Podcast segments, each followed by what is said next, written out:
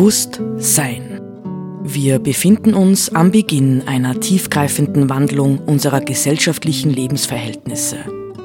Welche Gedanken und Inspirationen können uns dabei helfen, diesen Wandel zu bejahen und zu gestalten?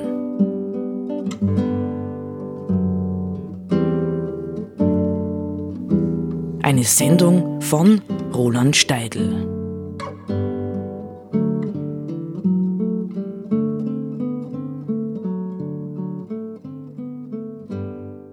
Ich möchte heute die kleine Sendung beginnen mit einem Text von Thich Nhat Hanh.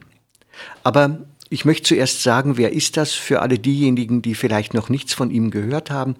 Thich Nhat Hanh, man muss jetzt leider sagen, war, ja, war einer der ganz großen spirituellen Meister man kann fast sagen, in globalem Maßstab. Nicht? Er ist ursprünglich äh, Zen-buddhistischer Mönch, aber auch Dichter und Friedensaktivist. Besonders hervorgetreten ist er im Kontext, ähm, er ist Vietnamese im Kontext des Vietnamkriegs. 1926 geboren, hat er diese Zeit rund als 40-Jähriger sehr intensiv miterlebt und war dann bekannt dafür, dass er versucht hat, äh, den sogenannten Boat People zu helfen. Nicht, man muss sagen, das, was wir heute im Mittelmeer erleben mit vielen Menschen, die aus Krisenregionen flüchten und gerne zu uns nach Europa kommen möchten, mit vielen, vielen Schwierigkeiten.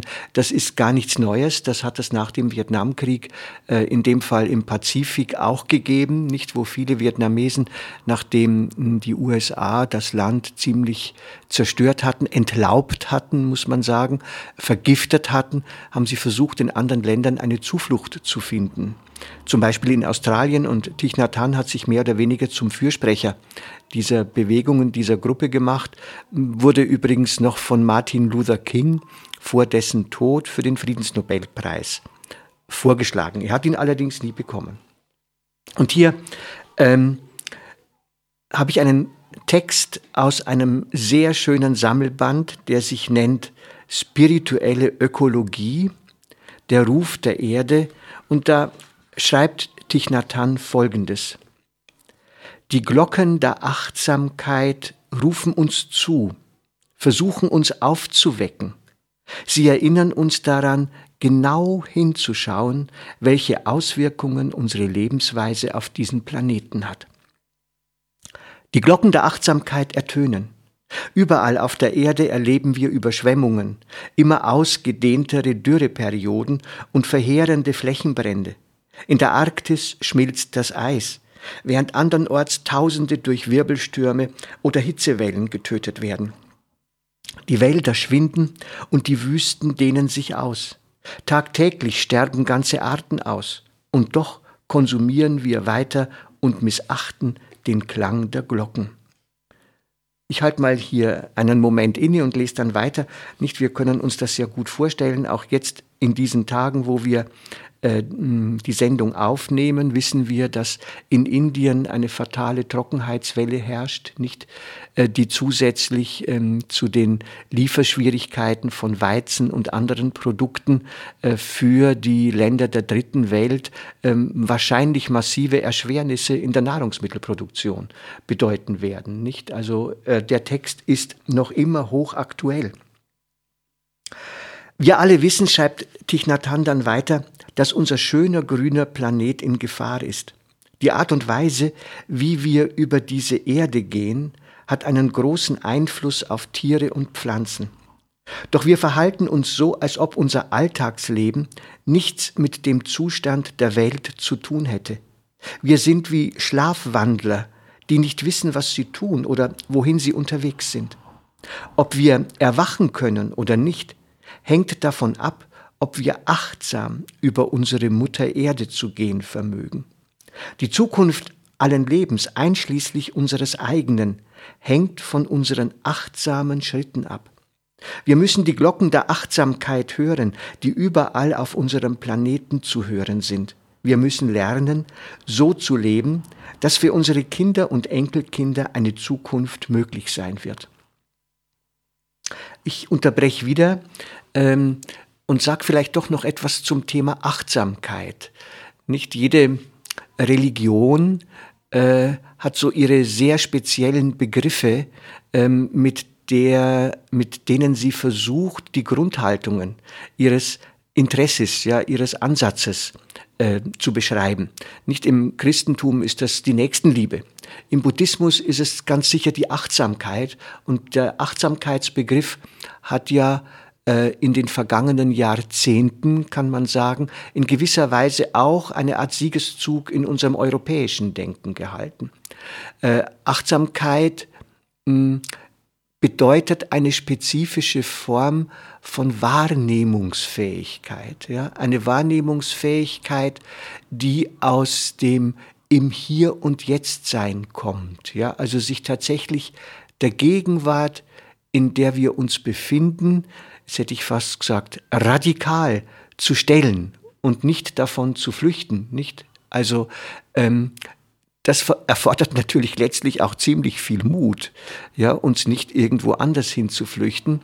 Und äh, Thich Nhat hat eine spezifische Art, die ähm, ist eigentlich im Buddhismus alt bekannt, aber er hat sie sehr weit verbreitet durch viele, viele Seminare. Weltweit, kann man sagen, nämlich die Geh-Meditation nicht also achtsames Gehen zu praktizieren. Und man kann Filme von Thich Nhat Hanh sehen oder äh, er hat ein wunderschönes Buch geschrieben äh, über die Gehmeditation, der Geruch von frisch geschnittenem Gras. Heißt es dieses Büchlein, sehr, sehr schön, ähm, wo er eben immer wieder mit ganzen Gruppen von Menschen, teilweise auch großen Gruppen unterwegs ist, in Parks, aber auch in Städten, auf den Straßen und ganz bewusst achtsam und konzentriert seinen Weg nimmt.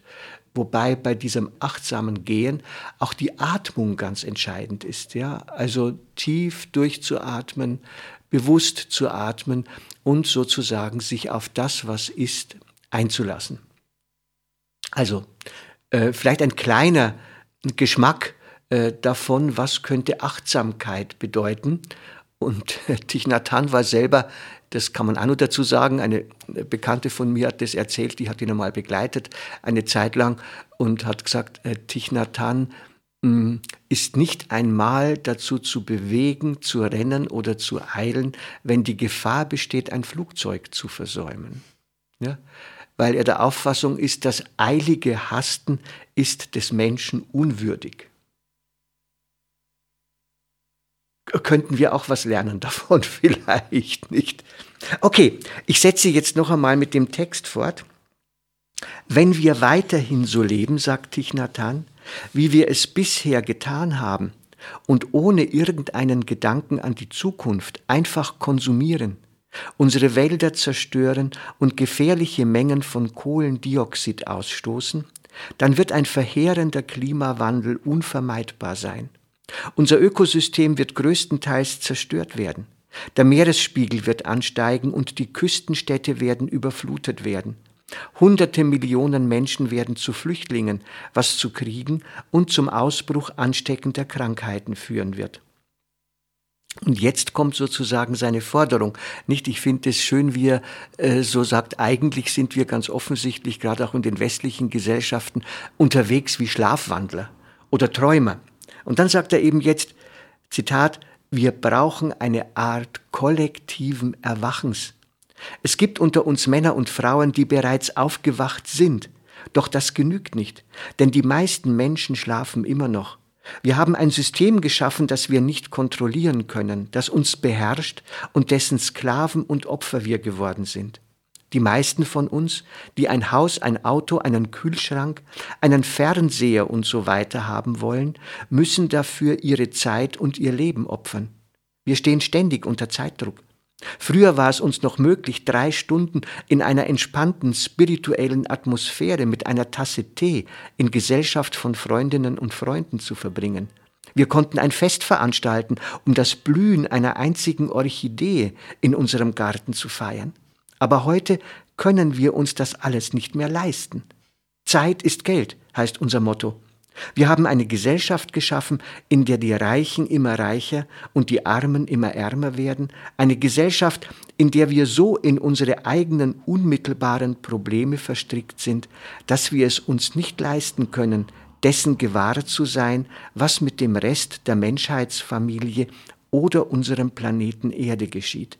Ich muss da an Hühner in einem Käfig denken, die sich erbittert über einige Körner streiten und denen gar nicht bewusst ist, dass sie in wenigen Stunden alle geschlachtet werden. Ja, sind das drastische Bilder? Nicht, vielleicht schon. Äh, sie spielen an, nicht unsere äh, Sendereihe heißt ja Bewusstsein.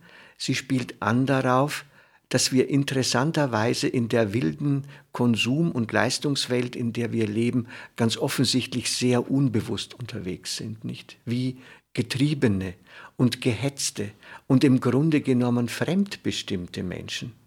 Ja, und ähm, hier könnte man wieder mit dem Satz von vorhin sagen, ist das eigentlich ähm, des Menschseins würdig, ja, uns so zu verhalten? Im Grunde genommen natürlich nicht. Ja, und äh, wer solche Texte liest, spürt das natürlich auch. Man könnte äh, sie abschieben und könnte sagen, ach, das sind halt äh, spirituelle Spinner, die so etwas sagen. Aber im Grunde genommen, glaube ich, geht es darum, dass wir uns hinsichtlich des Bildes vom Menschen, das wir haben, nicht? Was ist eigentlich unser modernes Menschenbild in unserer Gesellschaft, dass wir uns an der Stelle ähm, konsequent reflektieren und überlegen, ja, was könnten denn unter Umständen Alternativen sein, die unseren Kindern tatsächlich eine positive Zukunft geben?